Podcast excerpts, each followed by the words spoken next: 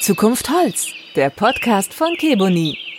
Hallo und herzlich willkommen zu einer neuen Episode von Zukunft Holz. Architektur ist für viele ein Traum. Oliver Gramming hat ihn sich erfüllt. Der Architekt führt zusammen mit seiner Kollegin Birgit Rosenmüller ein Büro in München. Er entwirft vor allem Einfamilienhäuser mit gehobener Ausstattung. Hallo nach München, lieber Herr Gramming. Hallo nach Hamburg, Frau Gregor. Herr Gramming, schön, dass Sie dabei sind. Ja, vielen Dank für die Einladung. Hat mich sehr gefreut. Ja, wir freuen uns auch. Deutschland hatte im Jahr 2020, das habe ich noch nachgelesen, etwa 152.000 Architekten und Architektinnen, während Frankreich beispielsweise nur 30.000 hat. Das heißt, hierzulande ist Architektur besonders beliebt. Was ist denn das Besondere an diesem Beruf? Ja, der Beruf übt eine große Faszination aus in vielen Bereichen. Also ich glaube gerade die vielen Betätigungsfelder, die man da hat, die vielen verschiedenen Personen, mit denen man zu tun hat, sind das Aufregende. Also wir haben von dem einfachen Arbeiter auf der Baustelle äh, bis hin zu dem gehobensten Bauherrn die komplette Bandbreite an Leuten, mit denen man da gut klarkommen muss, die man für das Projekt begeistern können muss. Und genauso hat man natürlich sehr verschiedene Tätigkeitsfelder. Man hat sowohl eben das Entwerfen im Büro vielleicht auch und das Zeichnen und zum mhm. anderen auch die Tätigkeit auf der Baustelle. Und ich finde gerade eben dieses komplette Spektrum ist das Reizvolle an unserem Beruf. Wollten Sie das von Anfang an machen? Ich wollte das von Anfang an machen. Also schon von frühester Kindheit weg habe ich mhm. eigentlich ähm, Grundrisse gezeichnet. Also damals waren es eher noch Burgen, ähm, jetzt mhm. mittlerweile sind es eher Einfamilienhäuser. und ja, so hat sich das eigentlich zugetragen, dass ich das von Anfang an vor Augen hatte und auch genau das Spektrum, was wir jetzt uns ausgewählt haben oder wo ich dann auch gelandet bin, eben die gehobenen Einfamilienhäuser, das war eigentlich genau das, was mir vorgeschwebt ist, schon als Kind, dass ich eben Willen planen wollte und deswegen fühle ich mich sehr wohl in dem Bereich, wo ich gerade bin planen, wie man schön wohnen kann. Also so Bürokomplex oder sowas, das machen Sie gar nicht. Größere Sachen. Nee, das mache ich nicht. Und mhm. ähm, wie gesagt, das hätte mich auch nicht gereizt. Also wir haben eben Arztpraxen, wie Sie schon auch sagten, mhm. ähm, eine Zeit lang gemacht. Das ist ja auch äh, mit hohem gestalterischen Anspruch, macht auch sehr, sehr viel Spaß. Aber am meisten Spaß macht es mir eigentlich, wenn das Projekt auch über eine gewisse Zeit dann läuft. Man ist ja doch irgendwie, ja, circa zwei Jahre, würde ich sagen, mit so einem Bauherr dann auch in so einer Art Ehe zusammen und mhm. ähm, entwickelt so ein Projekt gemeinschaftlich. Und das ist eigentlich auch das Reizvolle, also die ganze Psychologie auch dahinter, hinter so einem Projekt. Wie setzt man sich denn gegen so viel Konkurrenz durch? Also Architekten gibt es ja viele in Deutschland. Nein, wie Sie schon sagten, es gibt ja 150.000 haben Sie, glaube ich, gesagt, mhm. äh, Architekten in Deutschland, was natürlich eine ganze Menge ist. Und da ist es natürlich schon wichtig, dass man sich da positioniert und da seine Schwerpunkte bildet und sich da auch einen gewissen Namen macht, dass man es schafft, auch wahrgenommen zu werden. Also mhm. wir haben auch, glaube ich, eine, eine schöne Webseite äh, mit starken visuellen Inhalten, mit tollen Fotos von unseren Projekten, mhm. ähm, um die Kunden auch entsprechend anzusprechen. Also es ist passiert sehr viel heutzutage schon über das Internet und das Web, die heutzutage die erste Anlaufstelle sind für Leute, die an Architektur interessiert sind oder sich ein Häuschen bauen wollen, die googeln das erstmal. Und deswegen muss man da natürlich auch gefunden werden und um überhaupt mal ins Gespräch zu kommen. Und das ist das Erste, was man herstellen muss. Ich könnte mir vorstellen, dass ein Architekt so, sage ich mal, wie ein Künstler auch so seine Handschrift hat. Ne? Und was zeichnet denn Ihr Design besonders aus? Also ich glaube, wir haben auch in dem Laufe der Jahre eine ziemlich eigene Handschrift entwickelt. Mhm. Ähm, ist, glaube ich, wirklich auch wichtig, dass es auch ein bisschen wiederzuerkennen ist. Was macht es besonders? Aber da dann noch wieder in der Abgrenzung dazu, jetzt keine Architektur von der Stange zu bauen. Also mhm. so ein Prototypus zu entwickeln, den man dann einfach an jedem beliebigen Ort setzt, das wäre irgendwie nicht unseres und ist auch, glaube ich, nicht zielführend. Also ich glaube, das Besondere an Architektur ist eben, dass sie an jedem Ort, an dem sie ist, mit jedem Kunden, für den sie gemacht wird, speziell ist und besonders ist. Deswegen ist es natürlich da umso herausfordernder, trotzdem eine eigene Handschrift, eine Lesbarkeit zu entwickeln, von wem es stammt. Mhm.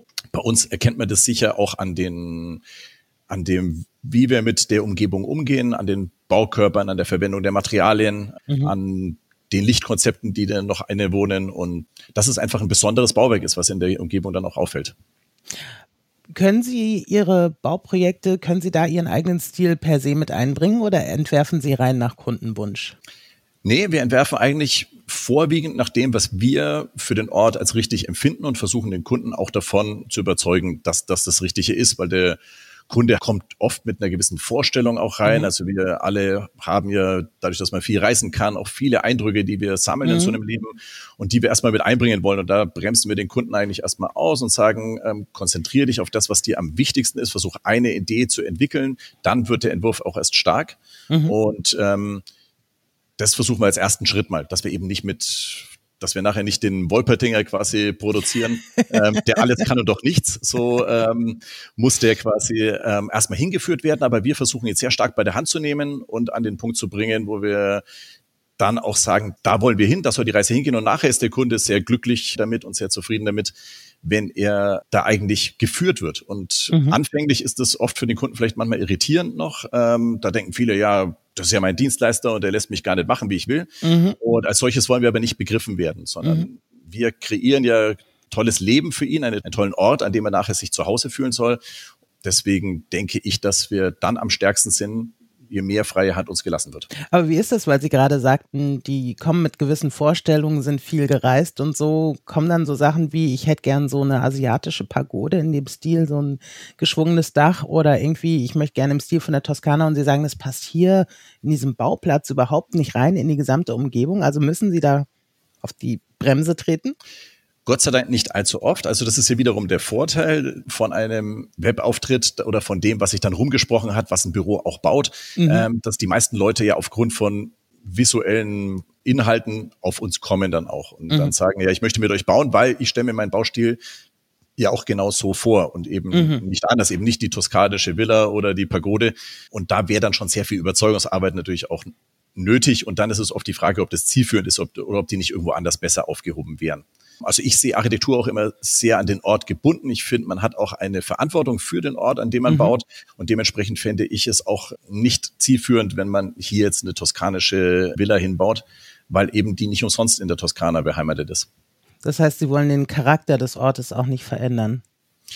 Ähm, wir wollen ihn eher verstärken. Also wir wollen ihn lesen und dann verstärken, wahren, aber eben auch ähm, ihm neue Qualität schon hinzufügen, ohne ihn aber zu verändern. Also wir versuchen immer eben die Elemente des Ortes, was ist auch typisch, was wird da gebaut. Also ein Gebäude in der Stadt schaut bei uns völlig anders aus als ein Gebäude am Land. Und mhm. das versuchen wir eben auch dann in der Architektur auszudrücken. Und ja, so hat halt so ein Gebäude am Land vielleicht viel mehr Holzanteil, auch sichtbar, vielleicht auch eine andere Dachform und auch eine andere Proportion, eine andere Ausdehnung. Man hat meistens auch größere Grundstücke, die man vorfindet mhm. und nicht so dichte Bebauung und ja, nicht so enge Baufenster, in denen es vielleicht äh, funktionieren muss. Ja, und deswegen ist es schon sehr wichtig, dass man eben darauf eingehen kann und mhm. eben nicht Architektur von der Stange betreibt.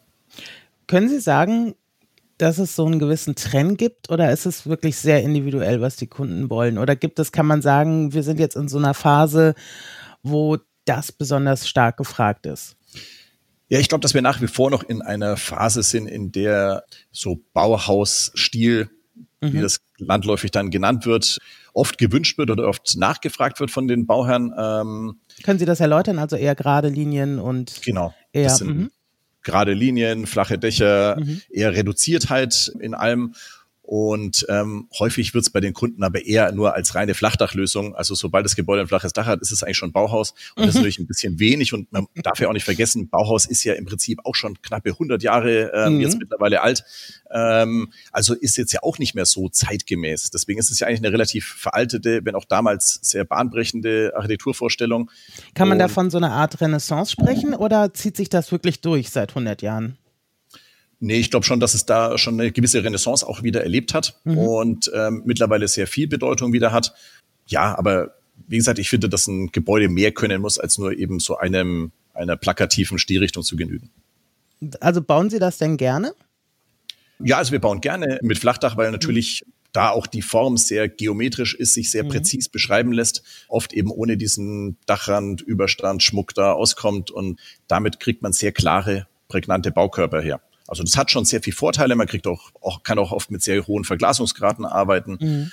Ja, aber es ist einfach der Ort. Und ich finde, dass an einem Ort, wo jetzt nur Satteldachstrukturen vorherrschen, ist vielleicht das Flachdach die falsche Lösung. Da wäre es einfach präziser und schöner, wenn man da eben mit einem Satteldach arbeiten könnte. Wir sprechen ja in diesen ja, Tagen, kann man gar nicht sagen, Jahren viel über das Thema Klimawandel. Wir sind jetzt auch in einer sehr heißen Phase. Hat quasi der Klimawandel Einfluss auf die Architektur? Das hat auf jeden Fall einen starken Einfluss, den mhm. wir auch versuchen in unserer Architektur dann umzusetzen. Mhm. Also man man versucht einfach sehr hohen Grad an passivem ähm, Wärmeschutz schon zu ermöglichen. Wie Sie schon mhm. angesprochen haben, man hat ja die Möglichkeit eben über ein Flachdach, das nicht als Kiesdach dann eben auszuführen, sondern eben extensiv oder intensiv zu begrünen um eben noch das als natürliche Klimatisierung des Gebäudes wirken zu lassen. Aber mhm. genauso eben durch entsprechende Dachüberstände kann man sehr viel schon bewirken, um im Sommer die Sonne draußen zu halten. Mhm, Beschattung und so. Ne? Ähm, und im Winter ins Gebäude zu lassen, da wenn man sie braucht. Genauso wie mit Jalousien, die außen liegen. Also da hat man schon sehr viel passive Möglichkeiten. Wir nutzen auch zum Beispiel jetzt, wenn wir eine Wärmepumpe einsetzen, können wir die Sommer auch zur Kühlung hernehmen mhm. und dann im Winter zum Heizen. Also das nutzt man alles schon längst. Wir arbeiten normalerweise auch so, dass wir relativ massive Decken haben, die als Speichermasse auch gut dienen, um eben, mhm. damit die Wärme lang braucht, um durch das Gebäude durchzukommen und die Räume innen aufzuheizen. Also Isolierung ist ein Riesenthema wahrscheinlich. Auf jeden Fall. Mhm.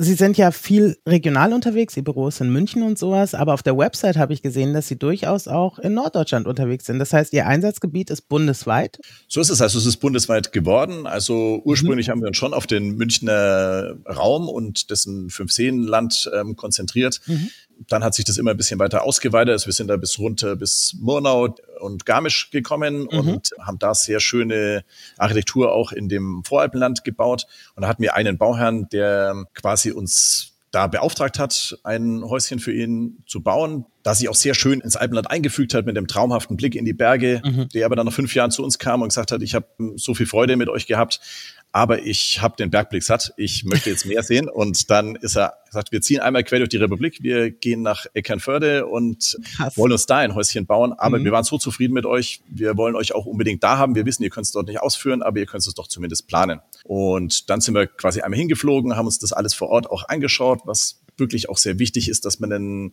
Eindruck gewinnt, wie das mhm. dort, was die Besonderheiten dort des Ortes sind. Man kann das nicht trotz aller guten technischen Möglichkeiten, die man heutzutage hat, nicht wirklich so wahrnehmen, sondern man braucht schon die Begegnung mit dem Ort.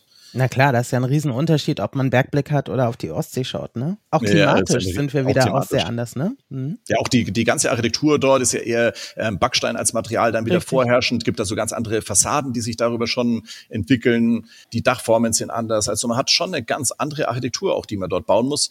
Und da es uns ja wichtig ist, dass wir uns an jedem Ort auch eben einfügen, wie ich schon angesprochen mhm. hatte, ist es wichtig, dass man weiß, was macht den Ort so besonders. Und das heißt, Sie sind jetzt per se auch bundesweit einsetzbar. Also wenn jetzt das jemand hört in Schwerin oder in Bonn, dann würden Sie da auch hingehen. Oder war das jetzt, weil Sie den ohnehin schon kennen, den Kunden und mit dem schon zusammengearbeitet haben, eher eine Ausnahme? Ich denke, planerisch sind wir auch bundesweit einsatzbar. Mhm. Ist einfach nur von der Ausführung her können wir halt nur den Münchner Raum bedienen, haben hier halt auch unseren Handwerkerstamm, mit dem mhm. wir dann zusammenarbeiten können. Aber rein planerisch denke ich, ist auch das, das bundesweite Bauen kein Problem. Sind Sie dann, als Sie in Eckernförde dann angefangen haben, sind Sie dann dann auch nochmal auf der Baustelle gewesen oder haben Sie wirklich nur entworfen und haben sich es dann mal so angeschaut oder waren Sie hin und wieder auch mal da? Nee, wir waren de facto wirklich nur einmal vor mhm. Ort. Ist ja auch leider ein ziemlicher Aufwand, aber mhm. man hat einen sehr guten Eindruck gewinnen können und das reicht eigentlich auch aus, um die Planung da präzise vorantreiben zu können. Und da wir die Ausführung nicht gemacht haben, war ich jetzt auch nicht mehr dort. Wir haben aber ganz, ganz viele Bilder der Bauherren regelmäßig bekommen, der mhm. da auch mhm. sehr stolz war auf das, was alles da entstanden ist. Und ähm, uns dann verschiedene Bilder auch geschickt hat oder Fotos geschickt hat von den Räumlichkeiten, wo er dann unsere ursprüngliche Visualisierung daneben gehalten hat und uns gezeigt hat, so habt ihr es geplant, so ist es geworden und wie nah das eigentlich dann doch dran ist. Also wie, wie gut man heutzutage mhm. Sachen auch schon visualisieren kann, dass es dem Kunden auch wesentlich leichter macht, sich nachher so eine Situation, die er später hat, dann vorzustellen. Haben Sie denn auch Einfluss auf die Innenarchitektur oder ist, sind Sie da völlig raus? Wir machen Innenarchitektur genauso mit. Also wir mhm. begreifen Architektur als das Komplette, was für den gesamten Ort notwendig ist. Und das schließt für uns genauso eben die Innenarchitektur mit ein. Es schließt für uns die Beleuchtung mit ein. Es schließt für uns eigentlich auch die Landschaftsplanung mit ein. Also die Gartengestaltung weil mhm. Architektur mhm. ja nicht an der Gebäudegrenze endet, sondern mhm. unsere Gebäude sind auch so entworfen, dass jede Art von Blickbeziehungen bis nach draußen verlaufen oder weiterlaufen, dass die Wände weiterlaufen, dass es eigentlich keine klaren Kanten gibt, an mhm. einem Gebäude, sondern dass alles im Prinzip fließend ist. Und das ist natürlich ganz wichtig, wenn du das fließen will, darf es nicht irgendwo enden, und, sondern muss sich eben weiter fortsetzen und sich da mit vernetzen mit der gesamten Umgebung und eben mit dem Garten bis hin eben zu den Möbeln, die das Gebäude nachher bekommt. Sie hatten vorhin angesprochen bei den Flachdächern, dass Sie zum Beispiel auch Flachdächer begrünen. Welche Rolle spielen denn bei Ihnen so Naturmaterialien? Also spielt bei uns eine extrem große Rolle. Von Anfang an haben mhm. wir unter einen großen Wert auf natürliche Materialisierung gelegt, auch möglichst reduziert von dem Umfang. Das heißt, wir sind in den Bauherren immer auf ihn zugegangen und haben ihm gesagt, schau, dass du mit einer Auswahl von drei Materialien klarkommst mhm. und die möglichst natürlich gewählt, weil das einfach einen sehr schönen Patinierungsprozess durchlebt. Mhm. Einfach schön und würdevoll altert, was es oft mit einem Hightech-Material gar nicht unbedingt tut das ist eigentlich das Schöne, dass es mit den Jahren eigentlich immer haptischer wird, immer sinnlicher wird. Deswegen unsere große Verbundenheit mit den natürlichen Materialien, die wir einsetzen. Aber das zieht sich eben nicht nur auf die offensichtlich eingesetzten Materialien, also auf die Oberflächen, sondern genauso eben auf die Bausubstanz selbst. Also mhm. wir versuchen da auch eben mit reinen Ziegeln zu arbeiten, zum Beispiel, die ungefüllt sind, dass wir ein ganz monolithisches Bauteil haben, das eben auch ganz simpel funktioniert und auf und sich super recyceln lässt und eben auch ganz natürlichen Ursprungs ist. Und genauso halt bei den Fenstern, dass wir Holzfenster einsetzen und keine Kunststofffenster. Und so zieht sich das auch eigentlich in die Tiefe der Materialien hinein. Sind die Bauherren da immer offen für? Ja, also sind eigentlich schon immer offen mhm. dafür. Also die meisten Bauherren, die wir haben, die lassen sich auch so dahin führen an den Punkt, dass sie wissen, wie wichtig das eigentlich ist. Also es gibt ja auch immer driftige Gründe, die dann dafür sprechen, dass ein Gebäude auch dauerhaft gut funktioniert. Und das funktioniert viel einfacher, je einfacher auch die Bauteile aufgebaut sind. Mhm. Je komplexer die Bauteile, je vielschichtiger die sind, desto mehr Schnittstellen gibt es, an denen Probleme auftreten können. Und dieses Argument zieht dann doch bei den meisten Bauherren, weil jeder will eigentlich nachher auch ein äh, Wartung und mängelfreies Gebäude haben und nicht nur dann, wenn es ihm der Architekt übergibt. Na klar, ich habe beim Stichwort Holzfenster gedacht, weil die Diskussion kenne ich auch so im Umfeld, dass manche echt Sorge haben vor Holzfenstern. Kann sich das verziehen, das arbeitet, eben weil es natürliches Material ist, dass die eher davor zurückscheuen. Deshalb habe ich mich gefragt, ob sie da noch Überzeugungsarbeit leisten müssen oder ob die Bauherren per se offen dafür sind. Da haben Sie schon recht, also im Thema Holzfenster ist mhm. wirklich sowas, was in den Köpfen sich anscheinend aus mhm. den 80er Jahren sich festgesetzt hat, wo halt sehr viel Holzfenster mit sehr dünne Lasuren drauf verarbeitet wurden, die dann jedes Jahr gestrichen wurden, so gefühlt. Und deswegen ist in vielen Köpfen sitzt es noch fest, dass quasi Holzfenster extrem wartungsintensiv sind und mhm. dass die stark arbeiten und dass man da viel, viel Arbeit mit hat. Das ist natürlich eine gewisse Überzeugungsarbeit, die man leisten muss, um die Leute dahin zu bringen, dass man sagt, man hat heutzutage einfach viel bessere Anstriche auch, die man da aufbringen kann und mhm. äh, um das Fenster besser zu schützen, dass es auch eben nach langen Zeiträumen nach wie vor noch tadellos ausschaut. Notfalls halt einfach auch nur die Bauteilstellen, die besonders betroffen sind, kann man auch ja nochmal separat abdecken. Also es ist ja nicht überall, sondern nur an den Punkten, wo eben das Wasser eben auch stehen bleiben kann, kann es eben auch zu einer Verwitterung führen. Und die kann man natürlich nochmal separat schützen. Und dann ist es einfach der Kostenfaktor. So ein Holzfenster kostet halt 30 Prozent weniger als ein Holz-Alu-Fenster und dann kriegt man mhm. die meisten Leute auch damit eingefangen. Und man hat eben auch andere Möglichkeiten der Höhenentwicklung. Also man kann da auch ein drei Meter hohes Holzfenster bauen, aber bei einem mhm. Kunststofffenster ist halt bei zwei Meter vierzig zum Beispiel Schluss. Ah. Und das sind lauter so Argumente, die man natürlich anführen kann, um den Kunden dann einzufangen und dahin zu bringen. Ich hatte auf Ihrer Website einen Artikel gefunden, da hatten Sie äh, gesagt, dass quasi alles, was nach Natur aussieht, auch wirklich Natur ist. Also, dass Sie keine Imitate verwenden, sage ich mal. So ist es. Also es ist ganz wichtig, dass durch und durch das ist, was es ist und nicht irgendwie ein Fake-Material. Mhm. Heutzutage, nur weil das möglich ist, mhm. etwas zu bauen, ist es noch lange nicht erstrebenswert.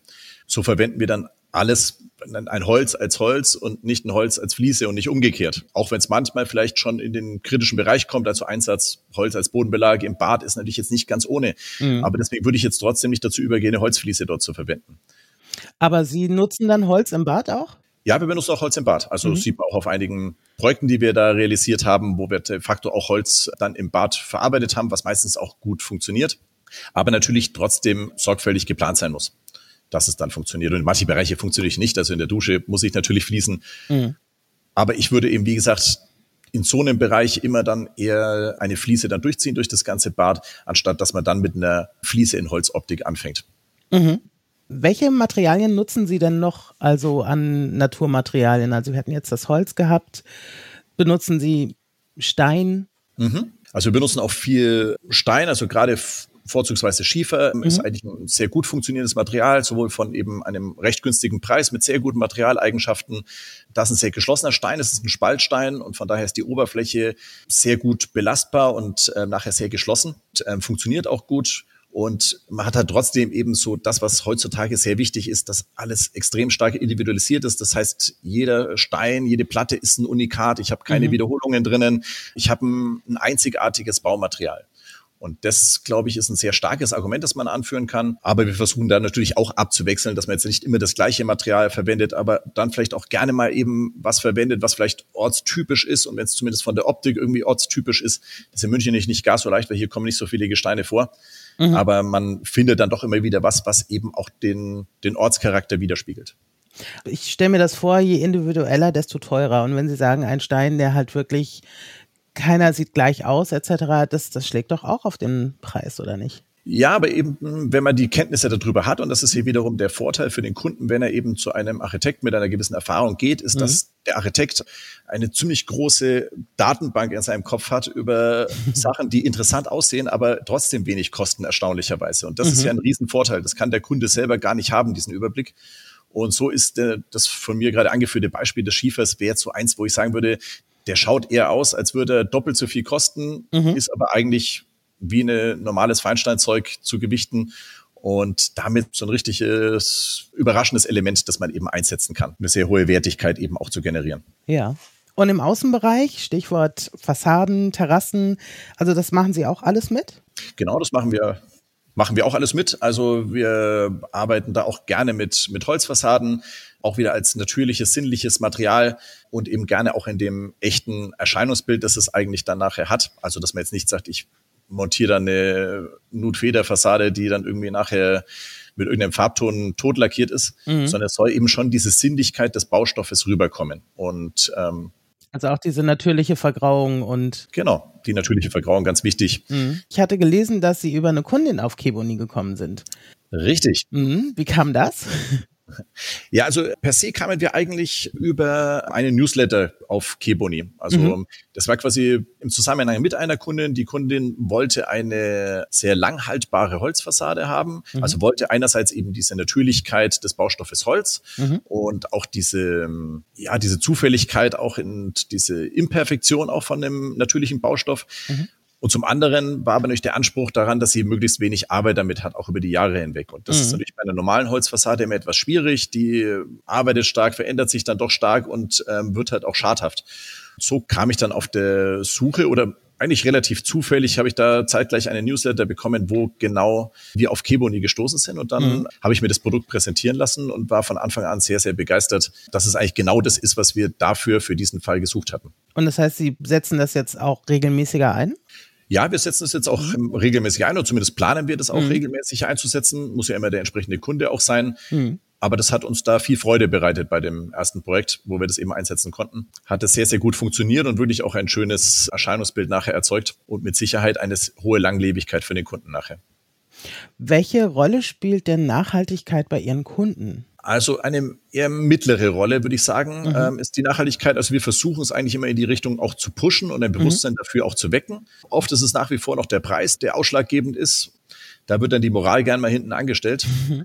Ähm, aber es ist halt sehr populär, immer über Nachhaltigkeit zu reden. Aber ich mhm ich habe manchmal den Eindruck, dass das sich beim Kunden noch nicht so recht durchschlägt, aber er trotzdem natürlich mitspielt, wenn wir ihm sagen, hier die Materialien, die wir einsetzen, sind extrem nachhaltig, dann ist er da schon gerne mit dabei wenn wir natürlich auch die anderen Vorteile mit anführen und wenn jetzt keinen eklatanten Mehrpreis dafür zahlen muss. Mhm. Nachhaltigkeit ist ja auch so ein übergeordneter Begriff. Einerseits die Ökologie, aber natürlich auch die Langlebigkeit von einem Produkt. Ne? Also mhm. um nochmal auf Kiboni zu kommen, beispielsweise bei einer Terrasse, wo man weiß, okay, man hat da eine lange Garantie und es ist pflegeleicht, sind das dann Argumente zu sagen, okay, ich gebe jetzt ein bisschen mehr aus, aber nach hinten raus amortisiert sich das ohnehin, weil es auch wirklich lange Bestand hat?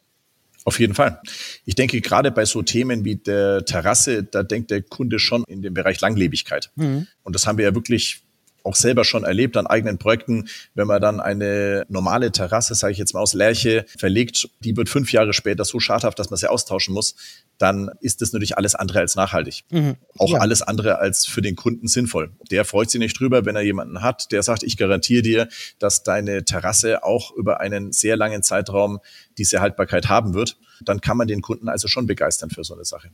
Und dann natürlich an sich natürliches Produkt sozusagen, ne? Also eben nicht eine Kunststoffmischung oder so. Genau, das ist für uns eben die wichtige Komponente, dass es jetzt nicht irgendein Imitatprodukt oder eben so eine WPC, also so eine Kunststoffkompositgeschichte mhm. ähm, ist, sondern dass es wirklich ein reines Holzprodukt ist. Das ist nicht der Riesenvorteil, weil wir das auch schon hatten bei Projekten eben davor, wo wir Kebuni als solches auch noch nicht kannten, dann hatten wir dieselbe Thematik und dieselbe Aufgabenstellung auch schon. Und dann mhm. ähm, hat man oft eben nach so einer ganz speziellen und eben auch hübschen und ansprechenden ähm, BPC Ausführung gesucht. Die gibt's dann schon auch, aber die ist natürlich auch extrem hochpreisig. Da aber noch keine Möglichkeit gehabt, dann eben auf ein Naturprodukt zu gehen, weil ich eben da Keboni noch nicht kannte als solches. Mhm.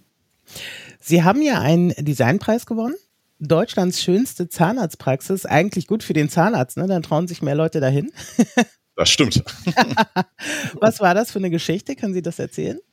Ja, also das war ähm, auch eine sehr anspruchsvolle ähm, Praxis, die wir da designt haben, wo wir auch wirklich das ganze Farbkonzept mit aufgelegt haben und das gesamte Interior-Design mitgemacht haben und da wirklich auch ein sehr schönes Konzept erarbeiten konnten. Ich glaube, der Kunde war dann auch sehr begeistert, dass er nachher da eben noch auch diese Auszeichnung mitbekommen hat, mit mhm. der sich quasi auch schmücken darf. Ja, klar, und Sie ja auch. Ja, eben, so ist es. Ja, ja, genau. Ich stelle mir vor, dass eine Praxis andere Anforderungen hat äh, an Sie als Architekt als beispielsweise ein Einfamilienhaus. Wo ist da der Unterschied, wenn Sie Praxen umbauen? Worauf müssen Sie da achten? Bei Praxen ist es so, dass es sehr schnell gehen muss oft. Also es sind oft äh, extrem kurze Zeiträume, in denen es funktionieren muss, weil oft muss ja der Betrieb dafür angehalten werden. Jeder mhm. Tag kostet immens viel Geld. Also muss es in sehr kurzen Zeiträumen über die Bühne gehen. Man braucht also ein Unternehmen, was das in so einem Zeitraum hinkriegen kann. Deswegen macht man das meistens dann mit einer Firma, die das mhm. alles unter ihren Fittichen hat. Es ist sehr designlastig. Man hat auch sehr viel Kapital zur Verfügung, weil es ja eben als Geschäftsausgabe mhm. abgeschrieben werden kann. Mhm. Genau. Mhm. Dementsprechend ist es sehr, sehr reizvoll auf jeden Fall. Auch den Ort zu entwickeln, das ist ja häufig doch in Bestandsgebäuden auch. Mhm. Das bauende Bestand ist ja auch ein extrem reizvolles Themengebiet, wo wir auch viel Spaß dran haben, jetzt nicht nur in Zahnarztpraxen, sondern auch bei ähm, sonstigen Bestandsgebäuden, die wir umbauen. Ist also ein ganz eigenes Themengebiet. Aber es klingt so, als könnten Sie sich da richtig austoben, designlastig und viel Budget sozusagen. Das gibt Ihnen ja wahnsinnig viel Handlungsspielraum, ne? Das stimmt. Also man hat da extrem viel Handlungsspielraum, um sehr, sehr kreativ zu sein. Mhm. Aber andererseits gefällt es mir eben auch, dass man eben einen längeren Zeitraum mit einem Kunden zusammenarbeitet und am Ende so eine richtig schöne Lösung, die aber auch lange genug reifen konnte, entwickeln mhm. konnte. Und das finde ich gerade das Spannende wiederum an Einfamilienhäuser, dass man wie so eine Art Leihmutter fungiert für einen mhm. Zeitraum von zwei Jahren und nachher dann eben mit einem gewissen Wehmut das Gebäude an den Bauherrn übergibt. Das und, Baby ähm, sozusagen. Ähm, das Baby sozusagen. Mhm. Und ähm, das bleibt auch für immer mit einem verbunden. Das ist wirklich auch das ganz Besondere, wenn man das Gebäude selber realisiert hat über den Zeitraum, dass man da eine ganz besondere Bindung zu dem Gebäude aufbaut. Mhm. Was für ein Gebäude haben Sie sich denn gebaut? Ähm, ich hatte das Glück, dass ich jetzt bei einer Baugemeinschaft mitmachen konnte, die in München mhm. da ein sehr spannendes Projekt realisiert, wo ich mal auf der anderen Seite des Tisches sitze, quasi mal nicht als Architekt, mhm. sondern mal als Bauherr auftreten kann. Andererseits als gegenüber einen sehr, sehr kreativen und guten Architekten habe, mit dem ich da auch mich sehr gut austauschen kann und von daher sehr spannendes Projekt. Ist wahrscheinlich besser, als wenn man für sich selber ein Einfamilienhaus baut, weil das mhm. ist für sich selber immer um ein zigfaches schwieriger, als für den Kunden das Ganze zu machen. Und wie ist das so? Das abzugeben auch ein bisschen und als Bauherr aufzutreten? Es funktioniert gut, weil ich ja immer noch sehr gut involviert sein kann und mhm. ähm, der Architekt es zulässt, dass ich eben auch da mitwirken darf und dadurch funktioniert das, glaube ich, schon in gewohnter Art und Weise eigentlich recht gut, ohne dass so viel Verantwortung wie sonst auf den Schultern lastet. Das heißt, die Leihmutter ist noch aktiv sozusagen. Das Projekt ja, ist noch ist nicht abgeschlossen, ja? Nee, das ist, wird erst im nächsten Frühjahr abgeschlossen Geboren. sein und von daher noch mitten im Geschehen. Ja, spannend. Mensch, vielen Dank, Herr Gramming, dass bitte, Sie uns die Zeit gegeben haben, mal Einblicke in Ihren Beruf zu kriegen. Hat mir großen Spaß gemacht. Dann sage ich vielen Dank. Oliver bitte, Gramming, Architekt aus München. Das war Zukunft Holz, der Podcast von Keboni. Vielen Dank fürs Zuhören und bis zum nächsten Mal.